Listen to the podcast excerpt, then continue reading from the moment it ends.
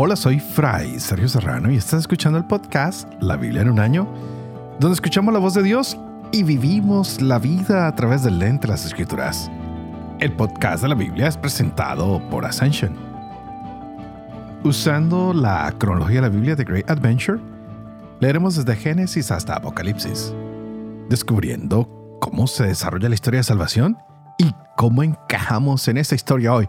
¡Wow! ¡Qué historia la que hemos leído! Y algo que es más histórico es que hoy hemos llegado al capítulo 300. Gracias, gracias, gracias y mil gracias a todos ustedes que se han comprometido con este proyecto, que a diario escuchan o intermitentemente van alcanzando el día que se queda atrás y se adelantan. Gracias por los que están empezando hoy y por los que vendrán mañana. No olvidemos que este es un programa que quedará grabado en todos los podcasts, en YouTube, iTunes, en Google Podcasts, en Spotify, en Halo, en todos estos lugares, para que estemos constantemente estudiando, analizando y mirando. Así que Hoy es un día para celebrar todos estos 300 capítulos que llevamos y entramos en cuenta regresiva hasta llegar al 31 de diciembre al 365. Hoy seguimos con el segundo libro de los Macabeos, la historia de Heliodoro. Había un ambiente de paz que reinaba en la ciudad santa, pero como siempre, parece que la paz no dura mucho.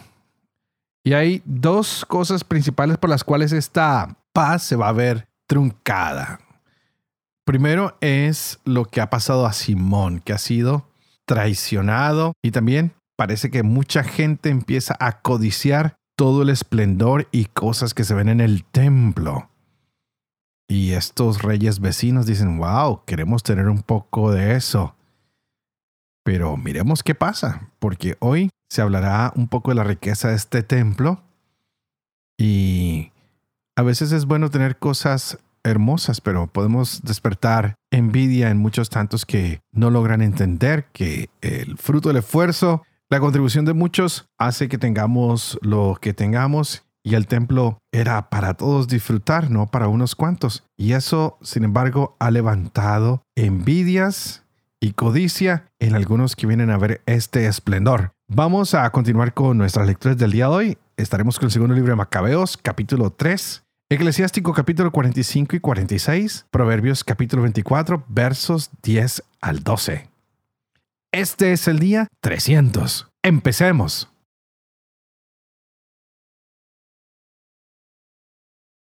Segundo de Macabeos, capítulo 3. Mientras la ciudad santa era habitada en completa paz y las leyes guardadas a la perfección gracias a la piedad y al aborrecimiento del mal del sumo sacerdote Onías, sucedía que hasta los reyes veneraban el lugar santo y honraban el templo con magníficos presentes, hasta el punto que Seleuco, rey de Asiria, proveía con sus propias rentas a todos los gastos necesarios para el servicio de los sacrificios. Pero un tal Simón de la tribu de Vilgá, constituido administrador del templo, tuvo diferencias con el sumo sacerdote sobre la reglamentación del mercado de la ciudad. No pudiendo vencer a Onías, se fue donde Apolonio, hijo de Traseo, estratega por entonces de Celesiria y Fenicia, y le comunicó que el tesoro de Jerusalén estaba repleto de riquezas incontables hasta el punto de ser incalculable la cantidad de dinero sin equivalencia con los gastos de los sacrificios y que era posible que cayeran en poder del rey. Apolonio, en conversación con el rey, le habló de las riquezas de que había tenido noticia y entonces el rey designó a Heliodoro el encargado de sus negocios y lo envió con la orden de realizar la transferencia de las mencionadas riquezas. Heliodoro emprendió enseguida el viaje con el pretexto de inspeccionar las ciudades de Celesiria y Fenicia, cuando en realidad iba a ejecutar el proyecto del rey. Llegado a Jerusalén y amistosamente acogido por el sumo sacerdote y por la ciudad, expuso el hecho de la denuncia e hizo saber el motivo de su presencia. Preguntó si las cosas eran realmente así manifestó el sumo sacerdote que eran depósitos de viudas y huérfanos, que una parte pertenecía a Ercano, hijo de Tobías, personaje de muy alta posición y que, contra lo que había calumniado el impío Simón, el total era de 400 talentos de plata y 200 de oro. Que de ningún modo se podía perjudicar a los que tenían puesta su confianza en la santidad del lugar y en la majestad inviolable de aquel templo venerado en todo el mundo. Pero Heliodoro, en virtud de las órdenes del rey, mantenía de forma terminante que los bienes debían pasar al tesoro real. En la fecha fijada hacía su entrada para realizar el inventario de los bienes. No era pequeña la angustia en toda la ciudad. Los sacerdotes, postrados ante el altar con sus vestidos sacerdotales, suplicaban al cielo, el que había dado la ley sobre los bienes en depósito, que los guardara intactos para quienes lo habían depositado. El ver la figura del sumo sacerdote llegaba a partir el alma, pues su aspecto y su color demudado manifestaba la angustia de su alma. Aquel hombre estaba embargado de miedo y temblor en su cuerpo, con lo que mostraba a los que lo contemplaban el dolor que había en su corazón. De las casas salía en tropel la gente a una rogativa pública, pues el lugar estaba a punto de caer en el oprobio. Las mujeres, ceñidas de saco bajo el pecho, llenaban las calles. De las jóvenes que estaban recluidas, unas corrían a las puertas, otras subían a los muros, otras se asomaban por las ventanas. Todas con las manos tendidas al cielo tomaban parte en la súplica. Daba compasión a aquella multitud confusamente postrada, y el sumo sacerdote angustiado en honda ansiedad. Mientras ellos invocaban al Señor Todopoderoso para que guardara intactos, en completa seguridad, los bienes en depósito para quienes los habían confiado, Eliodoro llevaba a cabo lo que tenía decidido. Estaba ya allí mismo con su guardia junto al tesoro, cuando el soberano de los espíritus y de toda potestad se manifestó en su grandeza, de modo que todos los que con él juntos se habían atrevido a acercarse, pasmados ante el poder de Dios, se volvieron débiles y cobardes. Pues se les apareció un caballo montado por un jinete terrible y guarnecido con riquísimo arnés. Lanzándose con ímpetu, levantó contra Heliodoro sus patas delanteras. El que lo montaba aparecía con una armadura de oro se le aparecieron además otros dos jóvenes de notable vigor, espléndida belleza y magníficos vestidos que, colocándose a ambos lados, lo azotaban sin cesar, moliéndolo a golpes. Al caer de pronto a tierra, rodeado de densa oscuridad, lo recogieron y lo pusieron en una litera. Al mismo que poco antes, con numeroso séquito y con toda su guardia, había entrado en el mencionado tesoro.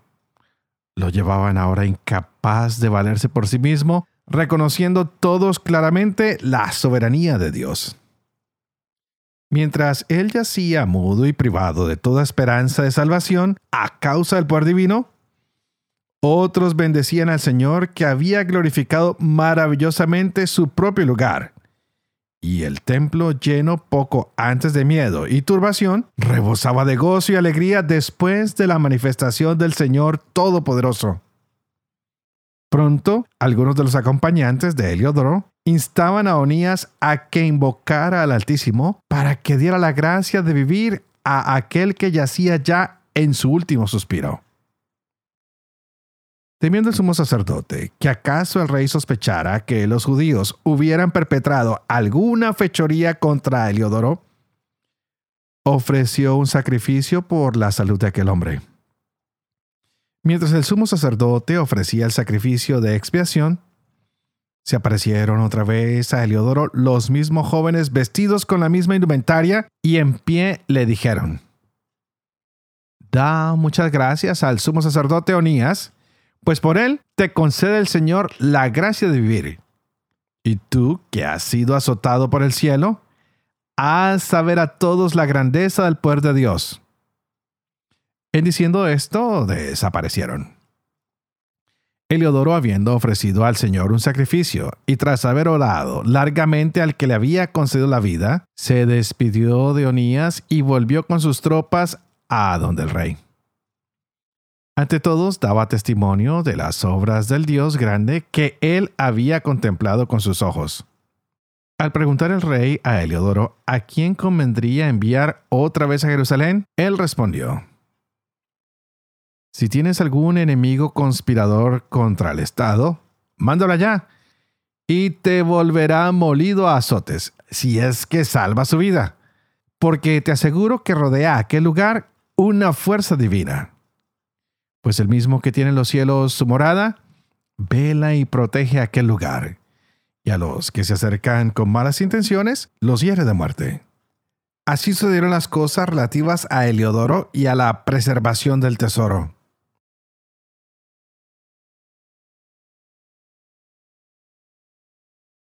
Eclesiástico capítulo 45 Hizo salir de él un hombre de bien que gozó del favor de todos amado de Dios y de los hombres.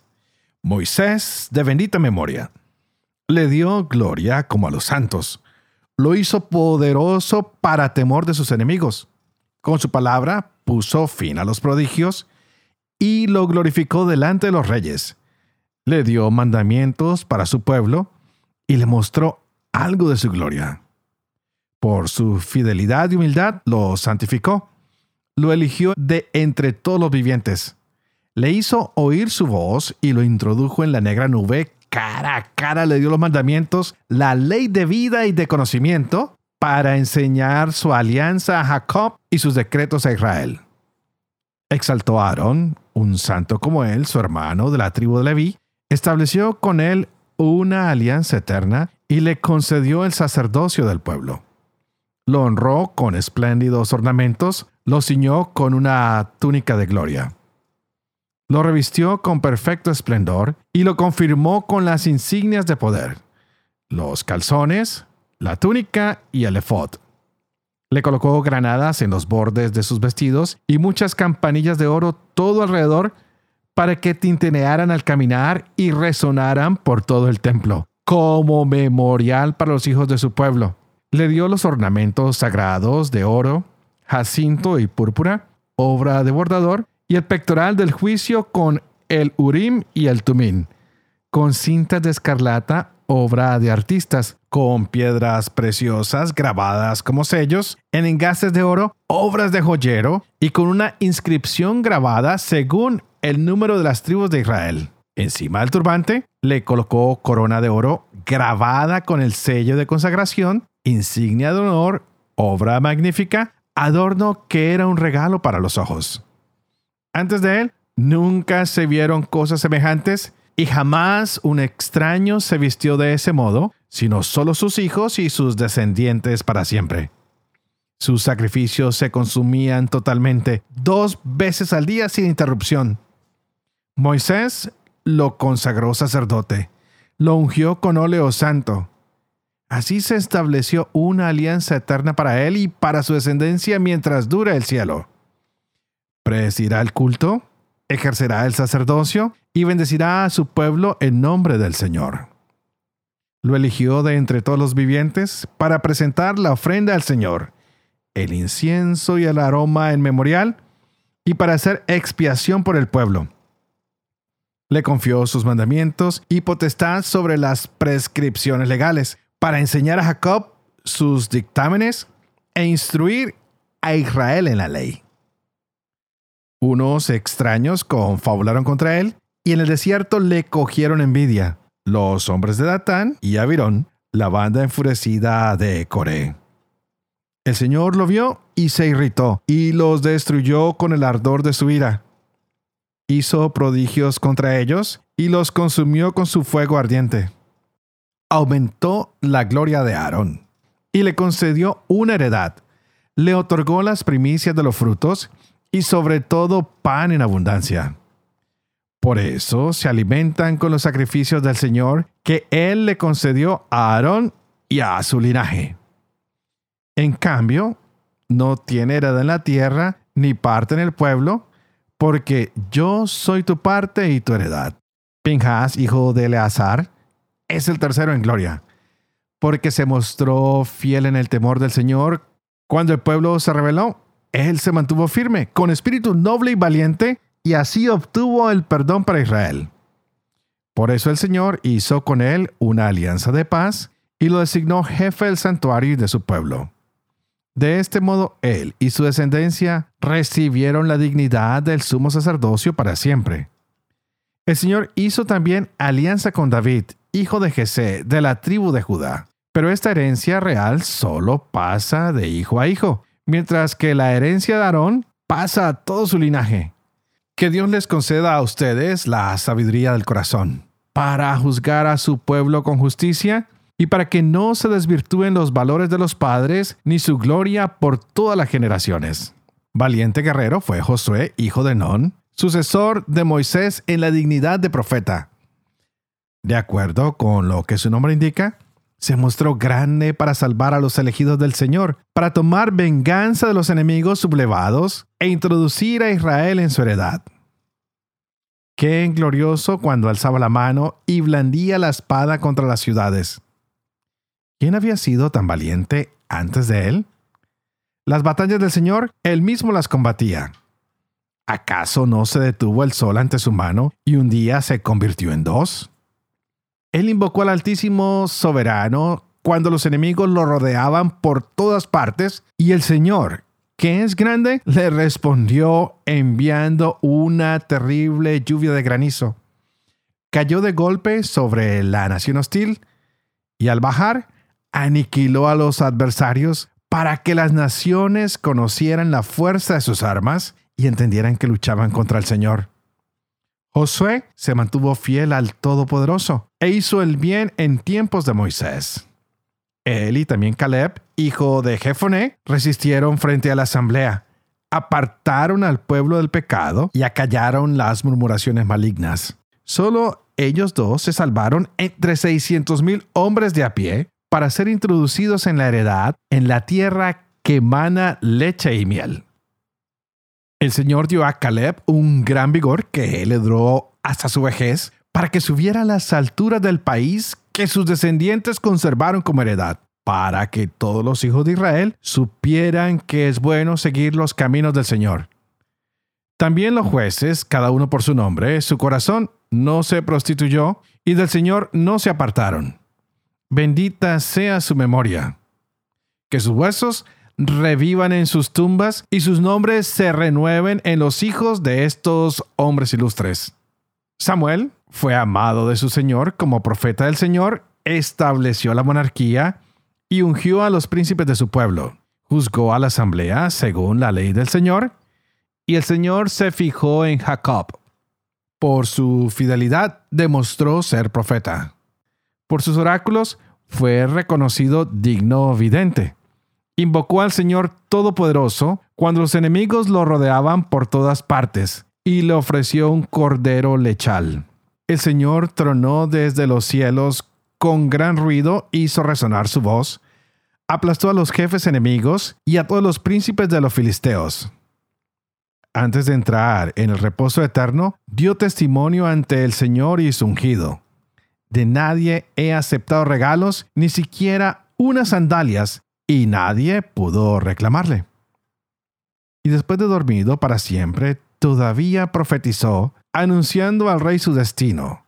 Del seno de la tierra, alzó su voz de profeta para borrar la iniquidad del pueblo.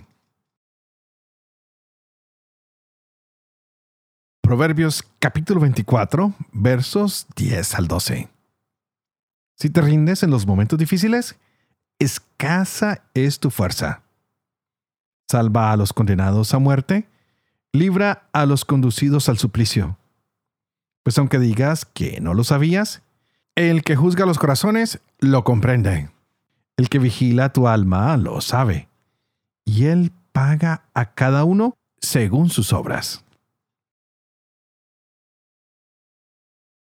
Padre de amor y misericordia, ¿Tú qué haces elocuente la lengua de los niños?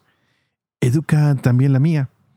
E infunde en mis labios la gracia de tu bendición, Padre, Hijo y Espíritu Santo.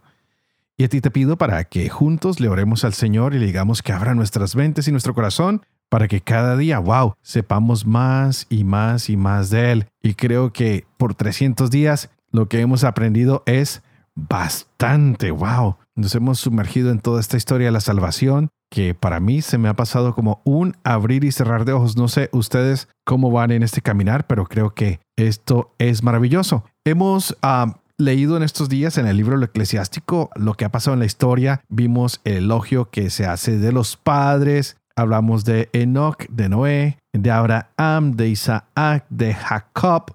Y hoy sale esta hermosa figura de Moisés, también de Aarón, y nos muestra cómo Moisés ah, siempre es guardado con gran amor y en la memoria de todos estos hombres y mujeres que reconocen en él la fidelidad y la humildad.